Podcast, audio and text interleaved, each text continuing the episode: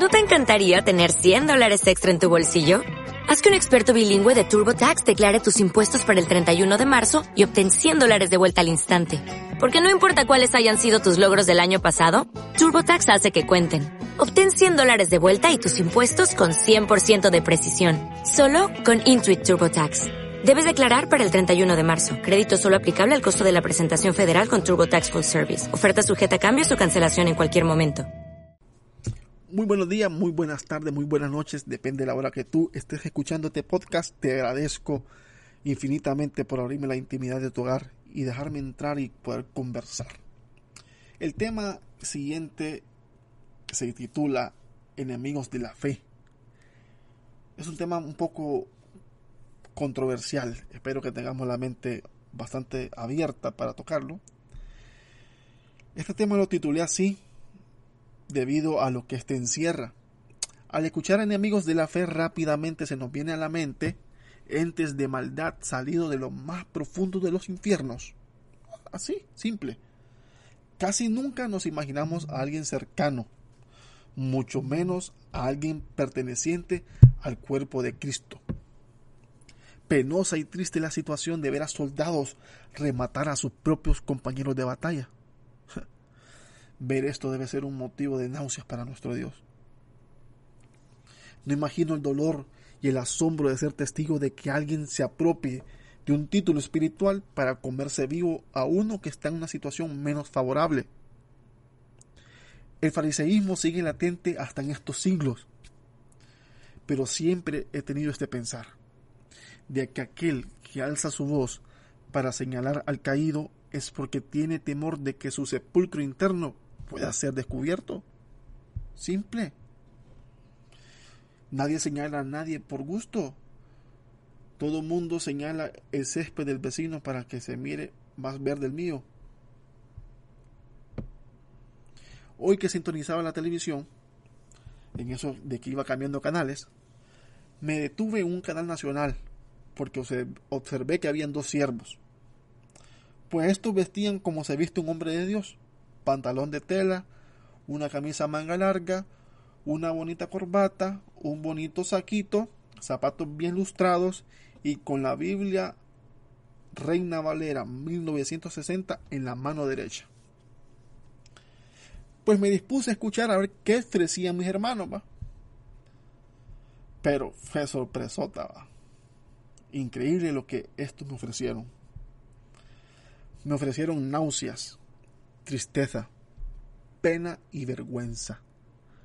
Los escuché levantarse contra otro hermano, contra otro colega, llamarle apóstata, hijo de Lucifer, y cuanto insulto santo, santo entre comillas, se les pueda ocurrir.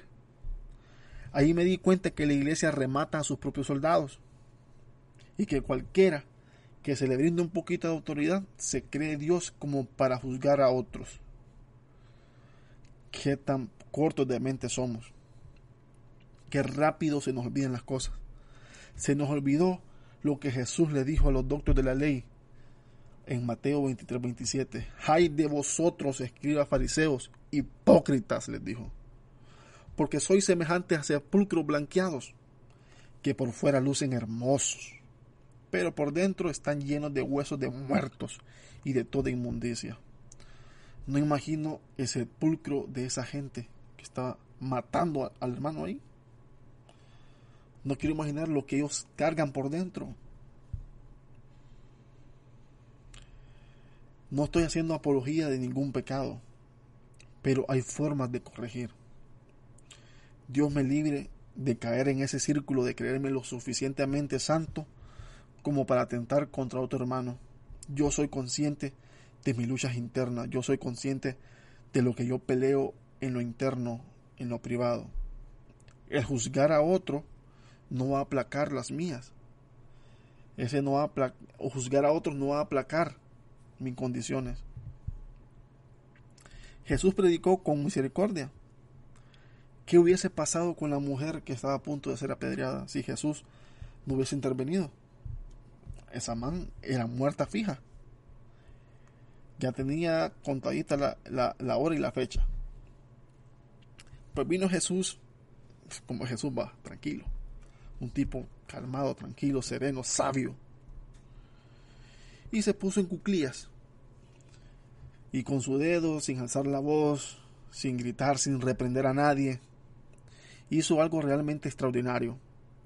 Comenzó a trazar una línea en el suelo, marcando en el ámbito espiritual que ahí terminaba el tiempo del fariseo, de que éste se levantara y usara la ley para juzgar a otros, e iniciaba el tiempo de la misericordia, el tiempo del amor. Jesús en su, en su perfección nunca señaló a nadie, nunca. Siempre se mantuvo, siempre anduvo con los menos favorecidos, entre aquellos, entre aquellos que nunca fueron tomados en cuenta. Ahí andaba Jesús con ellos.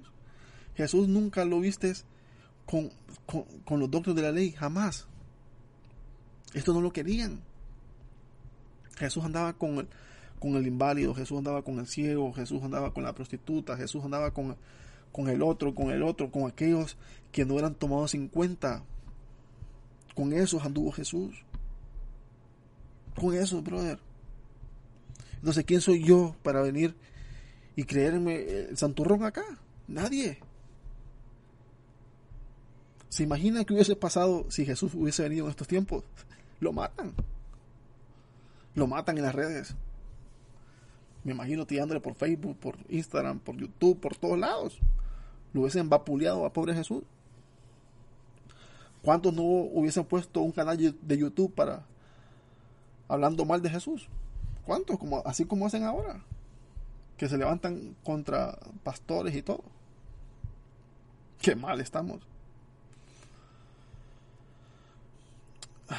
Pero te imaginas que hubiese pasado si Jesús hubiese convertido el agua en vino en la fiesta de un mundano.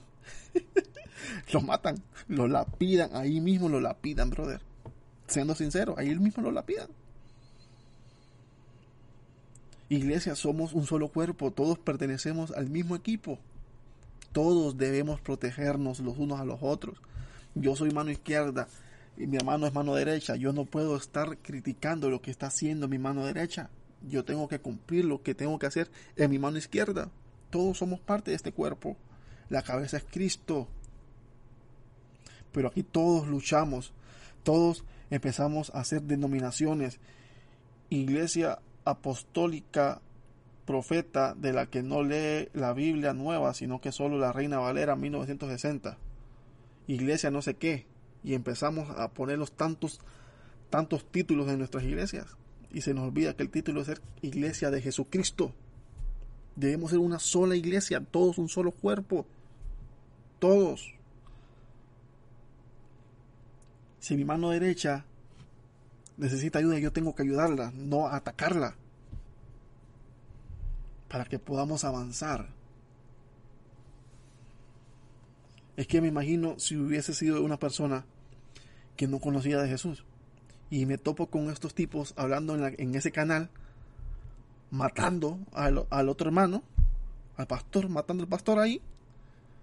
Brother, yo no quisiera nada con Jesús. Así te lo digo.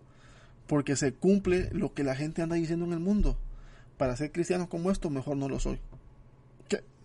Eso es, un, es una trompada para, para el reino de Dios. Así te lo digo, una trompada. Es un golpe bajo debemos abrirnos. Ya la iglesia tradicional no lo pudo hacer, brother. Como jóvenes somos llamados a innovar, somos llamados a llevar el Evangelio de otra forma, de formas distintas. Jesús, el Dios, se renueva día con día.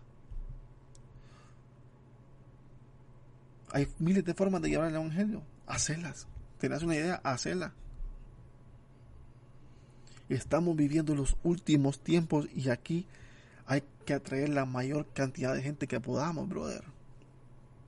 Aquí ya no hay que ver si este no sé qué, si el otro aquí, si este cumple este requisito, si no lo cumple. Brother, traerlo que aquí en el camino se endereza. Si yo llevo tanto tiempo y todavía no me he enderezado bien. ¿Quién soy yo para jugar? ¿O quién soy yo para cerrarle la puerta a este hermano, a este que quiere iniciar? Si Jesús nos llama con un cargo es para que sirvamos a los menos, a los más pequeños, para que sirvamos a los hermanos.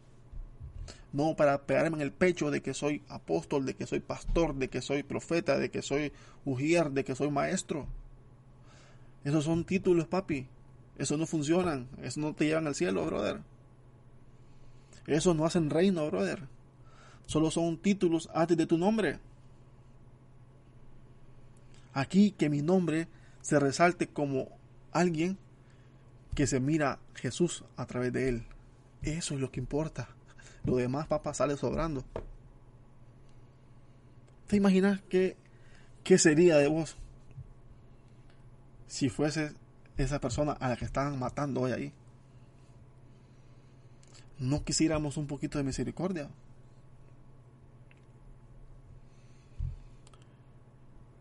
Con esta pequeña pregunta me retiro de este, de este episodio.